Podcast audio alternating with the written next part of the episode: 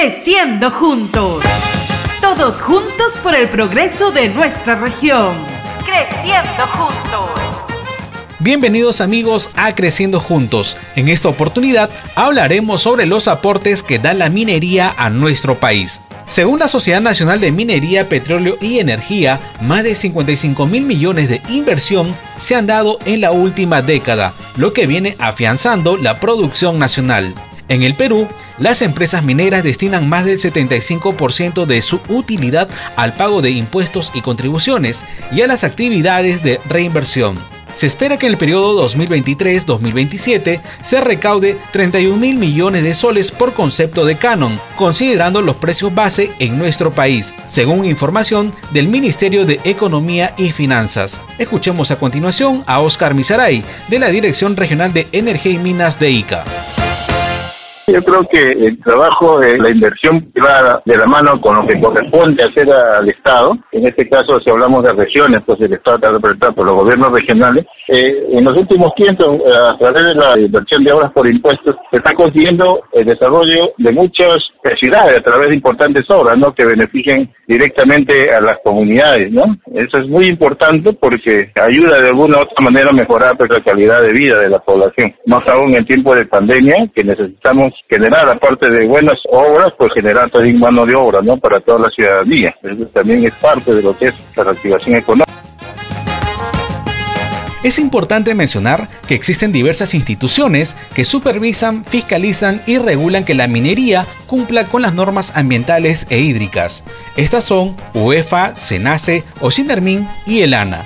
En cuanto al uso del agua en la minería, solo se usa el 2% a nivel nacional. En el proceso existen equipos que miden constantemente el volumen de agua que se usa y que recircula para ser aprovechada varias veces en el proceso minero. Dicha agua es limpiada y tratada para darle otros usos como el riego de caminos y así se reusa. Escuchemos lo que nos comenta David Galán, dirigente de la Asociación de Pescadores de Tambo de Mora.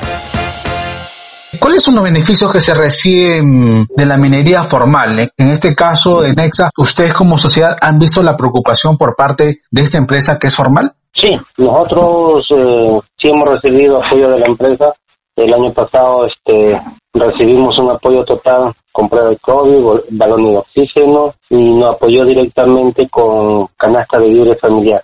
En este año también eh, vamos a recibir un galón de oxígeno, también hemos recibido este paquetes de libres y también debemos recibir en, de aquí a un mes más también recibir paquetes libres y estamos trabajando con relaciones comunitarias en conjunto para tener un apoyo directamente de la compañía. Nosotros este, hasta ahorita este, estamos agradecidos con la empresa, con todo lo que hemos pedido y ha apoyado.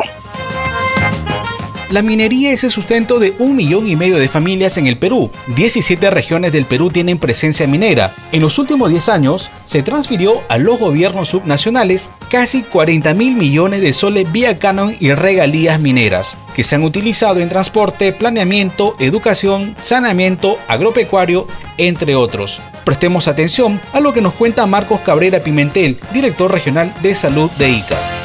Es importante para toda empresa minera y toda empresa privada que esté formalizada. La minería informal lamentablemente esquiva esa responsabilidad social de un impuesto que tiene que llegar a la población. Hay mineras que formalmente han luchado junto a nosotros la guerra sanitaria porque esta pandemia es un problema de salud pública que, donde la responsabilidad no solamente es del Estado, sino que también de la empresa privada tiene que ser solidaria. Por ejemplo, te comento la minera Nexa nos ha apoyado en esta guerra sanitaria, en esta pandemia, también con equipos de protección personal y siempre he visto una articulación plena entre la empresa y los directivos de salud del Hospital San José de Chincha. Por eso llamamos a la reflexión, a la minería informal que se formalice. Nosotros por eso ponemos como ejemplo, por ejemplo, a esta empresa Nexa de Chincha que nos apoyó con algo tan importante como es tener una planta generadora de oxígeno. Puede haber más apoyo por eso nunca se ha perdido la coordinación